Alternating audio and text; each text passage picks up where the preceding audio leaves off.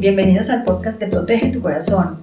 Somos María Luisa Estrada y Juan Francisco Vélez. Estaremos hablando contigo de las inquietudes típicas de un papá y una mamá en el día a día, de cómo hacer mejor las cosas para tener una familia sana y feliz, de aprender de los errores que hemos cometido todos y también de las buenas prácticas que nos han funcionado.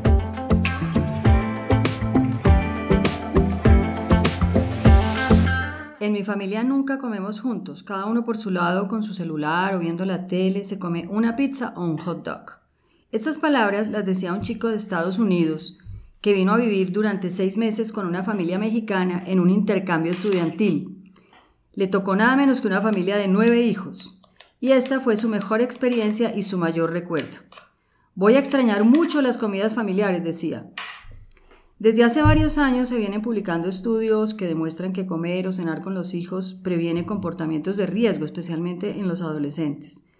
El libro Home for Dinner de Anne Fischel, cofundadora del Family Dinner Project, plantea que mezclar comida, diversión y conversación hace familias más felices y niños más sanos. Marcas como Coca-Cola, IKEA, Nor y otras en varios países han capitalizado estos datos y han realizado spots comerciales conmovedores que alientan a las familias a comer o cenar juntos. Bueno, pues resulta que hace unos días leímos en el periódico ABC de Madrid sobre una fundación española, la Fundación Belén, que viene desarrollando el proyecto Todos a la Mesa, cuya finalidad es mejorar la comunicación familiar, y nos encantó conocer este proyecto.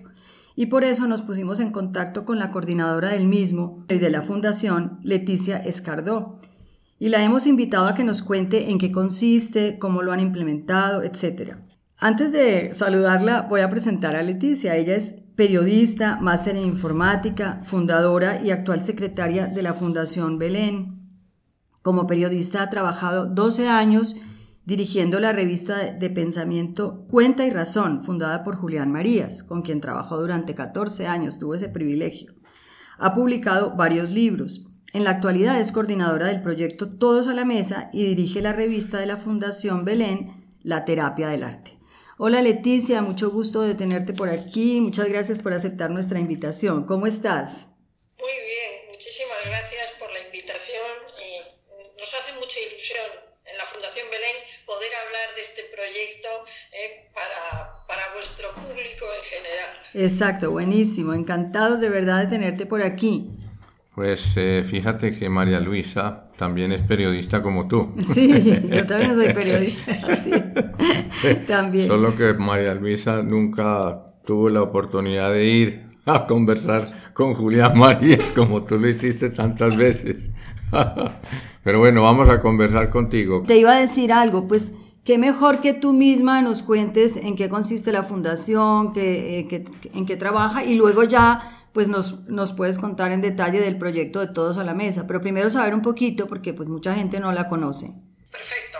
Pues mira, la fundación nació hace mm, exactamente 24 años, fruto de una, vamos a decir, experiencia personal, porque nuestra cuarta hija eh, nació con parálisis cerebral, murió eh, eh, cuando tenía tres años y bueno, la verdad es que lo pasamos mal y y pensamos eh, que había que hacer algo, que había que devolver a la vida lo que la vida te ha dado y, entonces pensamos justo en ofrecer mm, ese punto de información a las familias con hijos con problemas. Entonces montamos la Fundación Belén con la idea exactamente de mm, ofrecer información y formación gratuitas y con voluntarios y trabajamos solo con voluntarios y desde entonces estamos ahí haciendo muchos trabajos. La verdad es que llevamos 24 eh, años muy ocupados.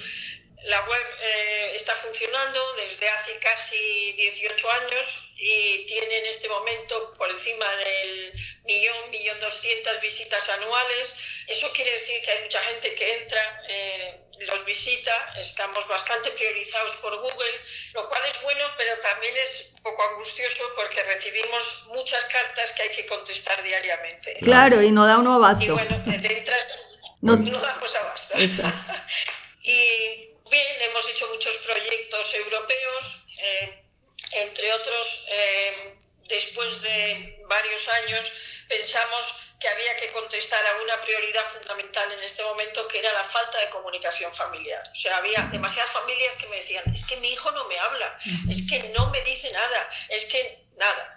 Claro, entonces estudiamos un poco el problema, ¿eh? tenemos unos asesores muy buenos, un patronato realmente de gente muy especial y nos dedicamos a, ver las soluciones que ya estaban en marcha y vimos que había muchas eh, investigaciones muy serias, una de la Universidad de Harvard precisamente, en la que afirmaba que simplemente por el hecho de cenar juntos, ¿eh?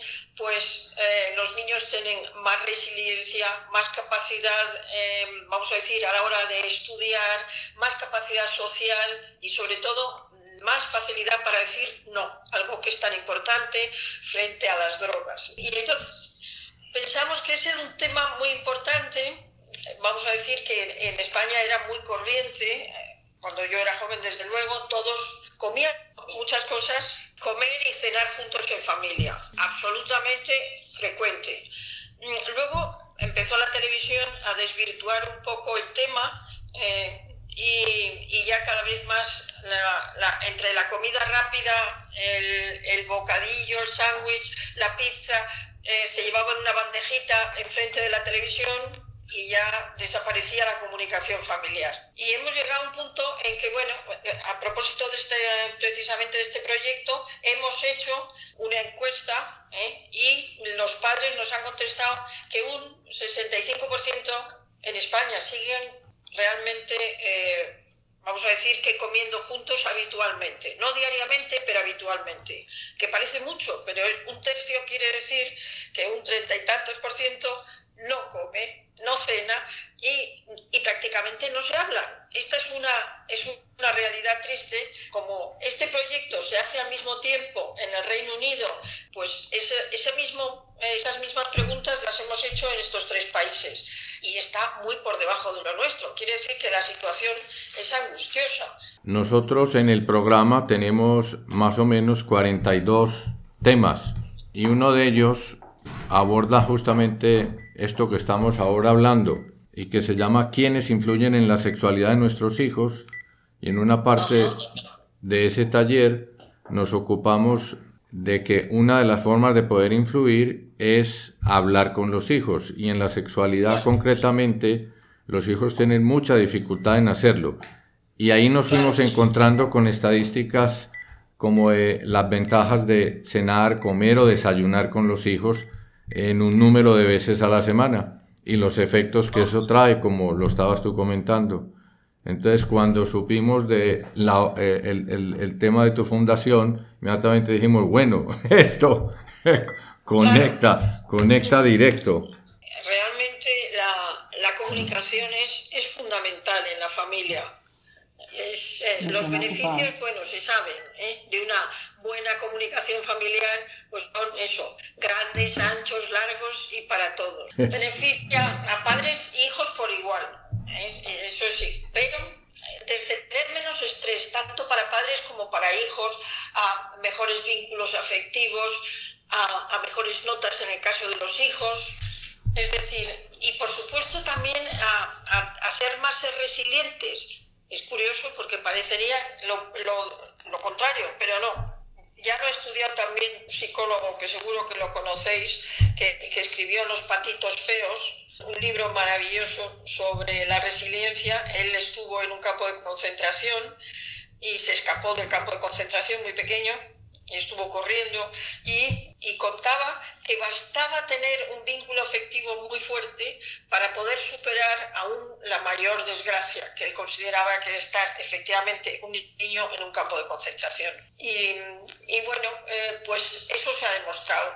Hay, hay también un, una investigación buenísima eh, canadiense que es el seguimiento de casi 22.000 niños desde el nacimiento hasta los 12 años y en que se ve en que esos niños que han cenado habitualmente con, con los padres en familia, pues tienen, eh, vamos a decir, una capacidad de, social, una, vamos a decir, una, una capacidad verbal, una, bueno, una facilidad para tener más amigos, es decir, unas ventajas sociales, pero también íntimas, sobre todo efectivamente a la hora de saber decir no.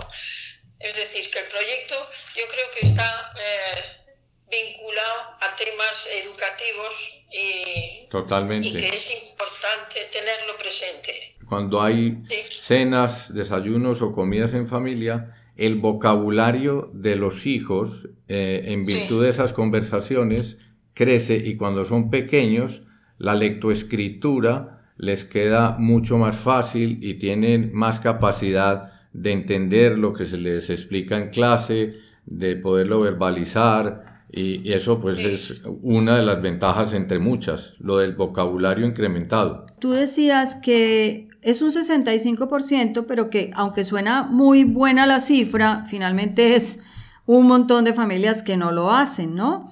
Y me imagino pues que esa gran cantidad de familias, pues parte de las que los buscaron a ustedes a pedir ayuda y auxilio porque mi hijo no me habla. Entonces, ¿cómo se ha logrado la motivación y la implementación del proyecto? O sea, ¿cómo se logra que en, que en una familia esto funcione cuando, por ejemplo, ya un adolescente está acostumbrado a que definitivamente no hay estos espacios de compartir?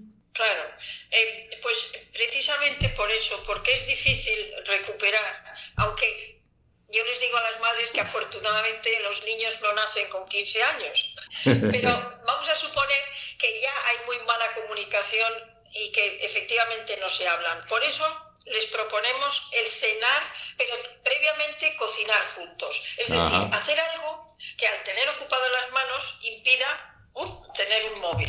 ¿eh? Cual es fundamental, o una tablet o Hay que, hay que utilizar las manos para extender la pizza o lo que sea. Entonces, el cocinar juntos es, es realmente una, un, un momento de, de, intimidad y de risa compartida. Es decir, a lo mejor no se habla mucho, pero se está haciendo entre los dos algo en común. Y eso, ahora ya hablan los neurólogos de esa plasticidad cerebral que hace que cuando estás haciendo con una persona lo mismo, por ejemplo vosotros dos, hay, hay una especie como de vinculación cerebral. Y eso es importante, es decir, es una comunicación que a lo mejor es, al principio puede pasar inadvertida, pero que es de calado, es profunda. Mm, y eso se ha visto, por ejemplo, eh, cuando los niños pequeños no pueden hablar todavía, ¿eh? es decir, si están en brazos de su madre, eh, a, la, a, la, hora de medir el vínculo afectivo, pues simplemente es ver las miradas. Entonces, en ese momento nosotros decimos que el cocinar juntos em, es una forma de empezar a entenderse. Y la verdad es que como hemos hecho talleres, en, el proyecto consistía también en hacerlo en la práctica, pues bueno, y lo estamos haciendo en esos cuatro países, pues tenemos un caso curiosísimo de un, y además un profesor de la escuela que trabaja con nosotros en Rumanía, que tenía verdaderas dificultades con su hijo adolescente y que le dijo un día, pues vamos a, cenar juntos, tú preparas hoy la pasta ¿eh? y, la que sea, como sea, lo vamos a cenar, lo que tú nos prepares, y sobre todo tú, pues lo cenamos juntos. Bueno, el chico se puso tan contento y empezó a preparar unas salsas tan complicadas que les parecía inconcebible, era otro chico, que, que le encantó. Y entonces dijo, cuando terminaron de cenar, y mañana si queréis os hago, y entonces fue el momento de que vieron que, que lo que necesitaba ese chico era ser vamos a decir, protagonista, tener un papel en la familia, que eso a veces se nos olvida a los padres. Fue ese momento muy interesante eh, y además afortunadamente lo grabaron en vídeo, o sea que tenemos el vídeo del chico, como se le ve entusiasmado al principio. Luego, en esta misma escuela en Rumanía, que es para, para chicos con, con problemas, en este caso no tenía ningún problema. Era, el, el padre era profesor de la escuela, pero sobre, sobre todo eh, invidentes visuales o con dificultad de visión. Y, y, nos contaban la emoción de los chicos que normalmente pues les dan todo hecho y a veces se lo meten en la boca a los padres. Pues, pues entonces resulta que por primera vez tenían un cuchillo en sus manos y cortaban un tomate. Y que eso les hacía una ilusión tremenda, es decir, ser protagonistas de su propia cena. Y nos parece mentira, pero vamos, yo que lo he practicado con mis hijos y ahora empiezo a practicarlo con los nietos, el verles cómo se divierten haciendo una rosquilla o, una pizza o una... Eso es algo maravilloso porque piensan, yo también valgo, yo sé hacer algo. Y eso es un primer paso para mejorar la comunicación. Y eso conecta mucho padres con hijos y da oportunidades de introducir temas que son muy sensibles en la vida de los hijos. Entonces, ese vehículo de hacer algo juntos también proporciona la oportunidad de escucharlos, de que ellos eh, escuchen a los padres y probablemente ahí se van deslizando temas muy centrales en la vida de cada uno. Efectivamente. Em, y otro tema que nosotros hemos procurado en un tiempo para padres y adolescentes era hacer ver que nuestra comunicación a veces es ofensiva, porque puede ser muy brusca, porque puede ser mm, agresiva verbalmente, y entonces les pedimos a los padres y a los hijos que escribiesen en un papel qué es lo que les había dolido más que les hubiesen dicho cuando eran pequeños. Y, y, lo escribieron y luego barajamos todos esos papelitos, cada uno abrió uno, así que no sabía de quién era. Y, fue sorprendente, de verdad, ese efecto que se hace en, un taller que vosotros lo tendréis muy, muy conocido, de de pronto decir un, un chico, decir, pues eh, a mí lo que me han dicho, eres gorda, ¿eh? y entonces el chico era flaquito, se veía que no era suyo, ¿no? El tema, pero claro, no se puede decir, no comas tanto porque eres gorda, eso es terrible para, para un adolescente, aunque de hecho tenga sobrepeso, pero no es momento y la forma, ¿no?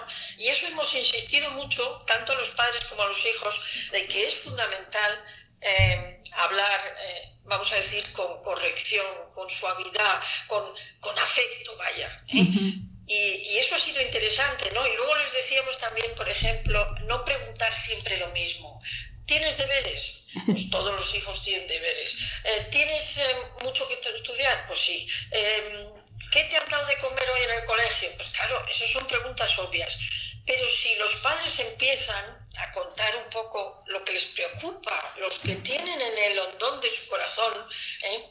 y lo sacan y dicen, qué horror lo que me ha pasado hoy, qué problema he tenido, pues fijaros lo que me ha pasado.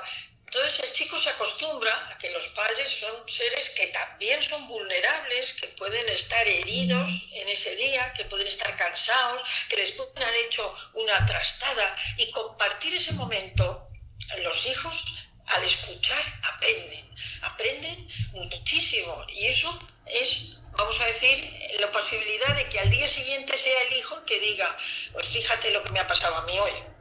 Es decir, la comunicación hay que, hay que fomentarla de padres a hijos y, y sobre todo eh, darles también como pautas para hablar. Nosotros hemos hecho una cosa muy graciosa que era una especie como de aperitivos para empezar a hablar ¿eh? y, y, ver cómo, cómo, se puede mejorar la, la comunicación familiar.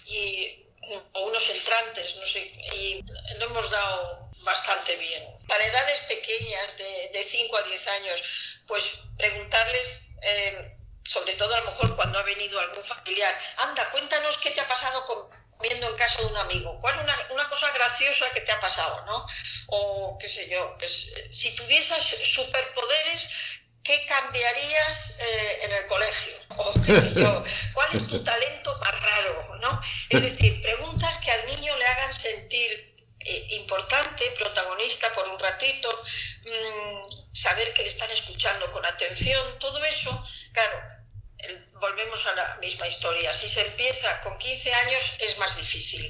Pero es que mm, deberíamos empezar a comer con los hijos con 3 años, que se puede comer divinamente y el niño además aprende modales y aprende maneras y aprende vamos a decir, a comportarse, ¿no? Mm, y, y entonces si se aprende desde pequeñito y, y se le pregunta, por ejemplo, eso, em, a ver, si tú pudieses cambiar una cosa de tu colegio, ¿qué cambiarías? Buenísimo. Pues de verdad que el niño habla y el niño de pronto se siente muy, muy importante porque pues cuando tenga 15, pues a lo mejor ya las preguntas pueden ser más interesantes. Y si pudieras inventarte una nueva tradición familiar, ¿cuáles creen que son las cualidades de un buen amigo? Si ya tiene unos años más, ¿eh?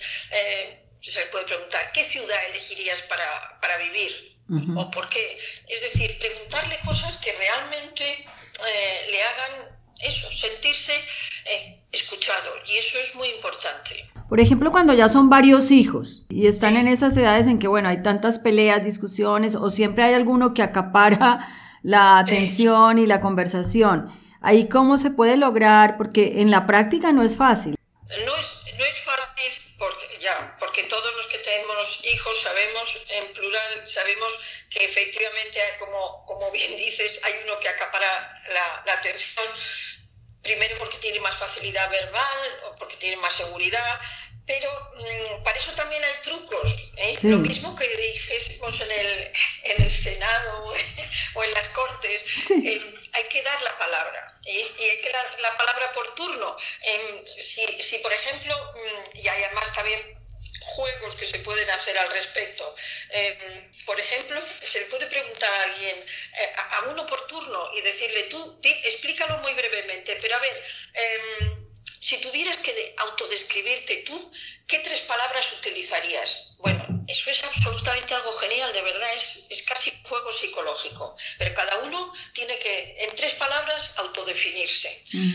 Y, y, no sé, otras cosas que se les podría preguntar, pero a cada uno de los hijos por parte, y también lo tienen que decir los padres, ¿eh? Por ejemplo, ¿qué es para ti ser valiente? Ajá. Ah, y todo eso pues hace pensar, ¿eh? hace pensar y y sobre todo puedes dar ese turno.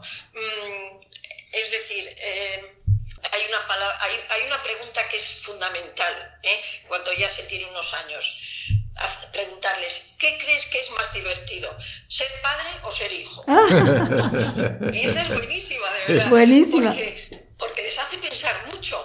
Y al final, en, en la experiencia que nosotros hemos hecho en los talleres, de verdad, los hijos reconocen ser hijo, es más divertido ser hijo. Es, bueno porque esa, como si dijésemos, esa risa en común, esa, esa capacidad de, realmente compartir buenos momentos, crea confianza, crea eh, seguridad. ¿eh? Y cuando luego se ha visto en, muchísimos, de verdad, nosotros tenemos en el proyecto que presentamos a la Unión Europea eh, un montón pero un montón de, estudios para que viesen que la cosa era seria. Pero está tan comprobado que, que mejora las cualidades personales la comunicación familiar, pero mejora, vamos a decir, en padres y en hijos. Realmente no es tan difícil. Ahora, eh, no es tampoco fácil. Y es una cuestión perseverante, de decir, voy a proponérmelo todas las noches cenar juntos. ¿eh? Y voy a proponerme que sea una cena divertida ¿eh? y, que, y que tenga preparado dos o tres temas de, de conversación y que dé a cada uno un ratito para hablar. Es difícil, pero no es imposible. ¿Y qué tipo de habilidades han, han encontrado de las que han propuesto a la Comunidad Europea que se incrementan cuando hay cenas o comidas en familia? Pues mira, primero eh, como lo presentamos en el año 2018, que era eh, el año de la cultura europea, eh, nos basamos mucho en que, en que también es muy importante no olvidar las tradiciones culinarias. Es, es una riqueza. entonces no la, no la podemos olvidar. por las prisas, por la comida basura o chatarra, por, por, muchas cosas, ¿no? Entonces, eh, una de las buenas cosas que se puede aprender a cocinar juntos, a lo mejor no todos los días, pero un sábado, por ejemplo, una cena, una comida familiar, mm, es, es a preparar un plato típico, ¿eh? Pues no sé, en el caso nuestro, cada uno de los países ha puesto una serie de platos que se puede preparar con los chicos que pueden participar y tal. En el caso nuestro hemos propuesto la paella. No es tan complicado hacer ¿eh? y, es, realmente, vamos a decir, un, arte y sobre todo, pues se puede, como se, tiene tantos ingredientes, pues pueden todos los chicos hacer algo. Buenísimo. Em, pero eh, lo primero que les hemos dicho es que era un tema cultural. ¿eh? En segundo término, es que es un tema absolutamente educativo enseñar a, estar, a estar, a comportarse en la mesa, a saber hablar, a saber dialogar, a, ceder el turno de la palabra, a hablar a derecha e izquierda. ¿eh? Eso también es muy importante y no podemos olvidarlo porque en los primeros talleres yo ponía el ejemplo de de cuando nace, cuando nace, bueno, primero desde el punto de vista antropológico, eh, cuando estábamos en las cavernas, ¿eh? nos reuníamos todos en torno al fuego y en ese momento pues se contaban las historias de miedo, se contaba tal y se comía. Es decir, desde el punto de vista cultural, ¿eh? la vinculación de el saciar el, vamos a decir, el hambre de conocimiento y el hambre física ha estado unido. Y por supuesto, a nivel personal, en el momento en que nacemos, que tenemos unos brazos que nos arropan en ese momento de absoluta menesterosidad, pues claro, necesitamos que nos dé en la madre ¿eh? o el pecho o el biberón en brazos. Y entonces está unido una vez más la afectividad con la alimentación. Es decir, que lo tenemos que mirar por todos los puntos de vista que se quiera, desde un punto de vista psicológico, antropológico, cultural, social. ¿eh? Es fundamental no perder lo que tenemos bueno, las buenas costumbres. Y, una de ellas, desde luego, es, es vincular el afecto con el saciar el apetito. Y has dicho algo de aspecto cultural. Un autor eh, norteamericano, Leonard Sachs, plantea en uno de sus libros que es preocupante la transmisión de la cultura que debe ser de los padres hacia los hijos y que el reemplazo de esa transmisión se está convirtiendo en los dispositivos, en los celulares. Entonces que la mayor influencia de transmisión cultural es ahora de los amigos a otros amigos y los amigos pues tienen pues menos riqueza cultural que los padres o los abuelos. Entonces eso es una buena forma de reemplazar el efecto de los de los dispositivos, no eliminarlos, pero en la, en la cena o comida o desayuno familiar será un excelente momento de que eso ocurra. Sí, que no haya... Me ha, llamado mucho la atención cuando hablabas tú de cómo se realizan o cómo proponen que se realicen las comidas, el énfasis que has puesto en los sentimientos, en lo emocional. Cuando, por ejemplo, decías ahora, eh, ¿qué prefieres, ser hijo o ser padre? y la pregunta no es, ¿qué es más importante, ser hijo o ser padre? No, la preferencia es un sentimiento. Entonces, eso, eso facilita la respuesta. Obviamente ahí hay risa, hay cosas que desconciertan, hay más facilidad para responder. Entonces, la comida se vuelve tertulia, se vuelve de verdad algo que seguramente los hijos, si hay ya costumbre, querrán ir a cenar a la casa con gusto. Yo creo que sí. Eh, eh, mm, mira, hace poco leía una, una investigación eh, que, que realmente siempre en Estados Unidos la hacen primero y es asombroso, mm, sobre el sentimiento de, de felicidad al respecto precisamente de, de los mm, smartphones, es decir, de los celulares. Sí. Y, y bueno, lo que se está comprobando, ya te digo, por una investigación amplísima, es que son unas cifras tremendas los muestreos que hacen, pues que cuando se está mucho tiempo con el teléfono móvil en la mano, la felicidad decae. Es decir, que hay un momento en que el celular tiene un efecto benéfico, que es el de compartir pues, eh, mis sentimientos con otros, sentirme independiente, y eso es bueno.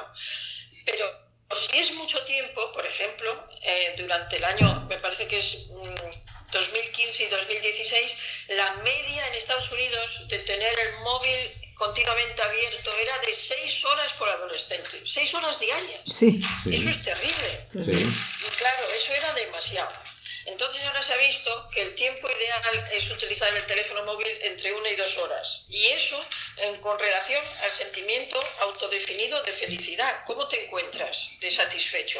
Y ahora se ve que la conversación, lo que tú decías antes, la conversación personal, de tú a tú, con otra persona, mirándose a los ojos, es absolutamente fundamental para la felicidad. Mira, esas seis horas diarias significan, haciendo los cálculos, y son fáciles de hacer, 91 días solares. O sea, días con sus noches. ¡Qué horror! tres meses, tres meses. E, en, ese cálculo, en ese, eso significa que hay un trimestre dedicado a tener en sus manos un aparato, un dispositivo. Es terrible.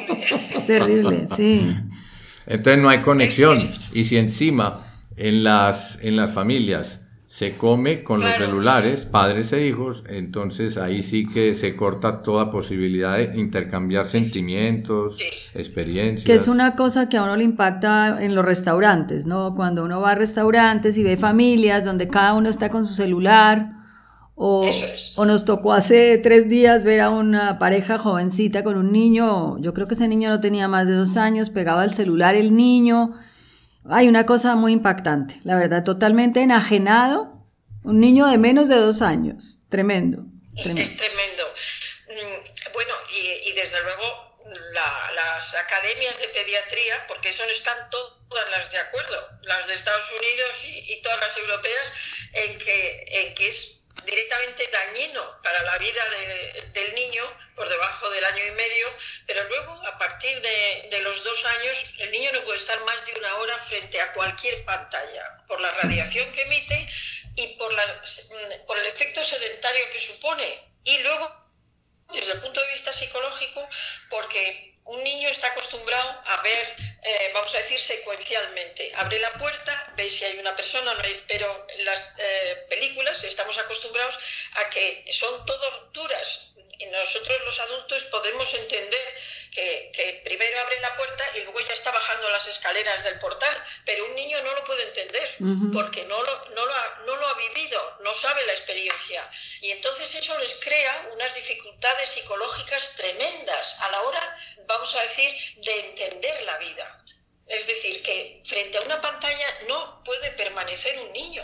Directamente es pernicioso. Y en las cenas o comidas familiares, entender la vida supone, eh, si se escucha a los padres, eh, las experiencias que han tenido en su día a día, entonces el, el padre puede, el papá puede contar qué ha sentido, qué ha vivido, la mamá igual, y eso es también una transmisión del, del significado de lo que significa trabajar, tener éxitos, tener fracasos, y eso es entender la vida. Bueno, es mucho la tendencia actual del storytelling, que también es, es una, digamos, es una moda y es una cosa muy importante, pues eso se da en las familias, la contada de historias. Efectivamente. Yo creo que mm, la necesidad de, de compartir las vivencias eh, enriquece efectivamente la comprensión y la comprensión un poco, por si dijésemos avanzada. Es decir, lo que nosotros podemos contar a nuestros hijos son unas experiencias que ellos no pueden entender fácilmente si no se las explicamos porque, por imposibilidad física, ¿no? Mm, por no haberlo vivido. ¿eh? ¿Qué, se siente al conducir en, una, en un atasco? Pues no, es imposible. no lo pueden entender. O que en la, en, en la oficina eh, su padre ha tenido un altercado. O que, o que su jefe ha estado muy exigente y se le ha parecido injusto. Entonces un hijo conecta con la experiencia con un profesor. También le ha parecido injusto que un profesor le, le exija en forma de medida y si su papá confirma o corrobora que siente y experimenta lo mismo en su trabajo, pues, ah, a mi papá también le ocurre. ¿Y cómo ha manejado mi papá esa situación? Y si le pregunta, pues eso también es un ejemplo de vida hacia el hijo. O sea, son, son muchas ventajas. Una pregunta, digamos, ¿han encontrado alguna dificultad en especial para aplicarlo o resistencia de alguien? Pues no, la verdad es que, que todo han sido facilidades. Hemos podido, vamos a decir, hacer los, no digo los ensayos, sino los talleres, porque quería ser una cosa muy práctica, pues los hemos hecho en, dos bibliotecas públicas, en dos parroquias, lo hemos hecho en asociaciones de vecinos y la verdad es que todo han sido facilidades desde el punto de vista, vamos a decir, nuestro, ¿no? Pero luego nuestros socios en, Europa les ha pasado exactamente lo mismo, mm, que, que han tenido, eh, vamos a decir, no solamente facilidades, sino comprensión. ¿eh? por parte de, las autoridades para decir, ah, pues sí, utilizar este, este local público para hacer los talleres. O sea, realmente eh, se ha visto que, es una, una, ventaja y que, sobre todo es como si dijésemos una puerta abierta, es decir, no, eh, no dejemos pasar esa oportunidad de hablar en familia si queremos eh, realmente tener una, una familia sana. Y por ejemplo, ir a un colegio y ofrecer el programa, eh, ¿eso lo han hecho y ha sido aceptado o nunca lo ofrecen en colegios?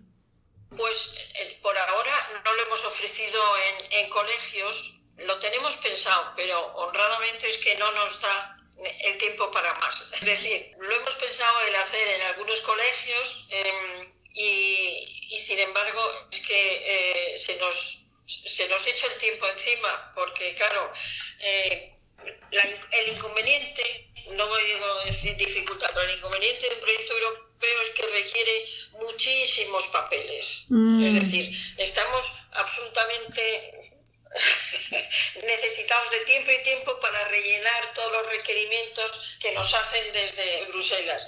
Mm, y luego para, vamos a decir, comunicarnos con nuestros socios y hacerlo todo a la vez, que lo cual pues implica también muchos muchos viajes y mucha comunicación entre nosotros para ver cómo se va tejiendo todo el proyecto al mismo tiempo. Hemos hecho también, y es otro de, vamos a decir, los éxitos que hemos tenido, además de mm, el cuestionario, los talleres, la recopilación de, vamos a decir, buenas recetas tradicionales que se pueden hacer con hijos, todo eso lo queremos, vamos a decir, publicar junto, pero también hemos hecho, como si dijésemos, un concurso de cartas de adolescentes sobre mi mejor cena familiar. Eso ha sido también muy curioso y, y, muy bonito, de verdad, precioso. Mm, en, en nuestro caso hemos tenido unas cartas maravillosas, pero maravillosas. Y, y como, como si dijésemos eh, máximo común denominador, lo que he visto es que lo que más les gustaba a los adolescentes era que fuese divertida. O sea, la risa forma parte de lo que ellos consideran la mejor cena familiar. Qué bien, qué bien. absolutamente necesario que sea una cena divertida. Fabuloso, ¿no? Pues qué, experiencia tan espectacular. Si la cena es una repetición de las, las clases eh, en el colegio, pues les parecerá muy aburrido.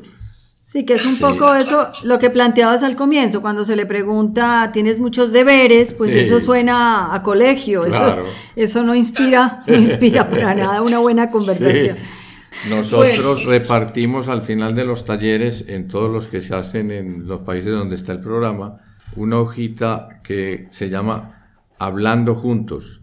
Y el propósito es que los alumnos, al llegar a su casa, eh, compartan con sus papás cuatro o cinco preguntas relacionadas con el tema visto.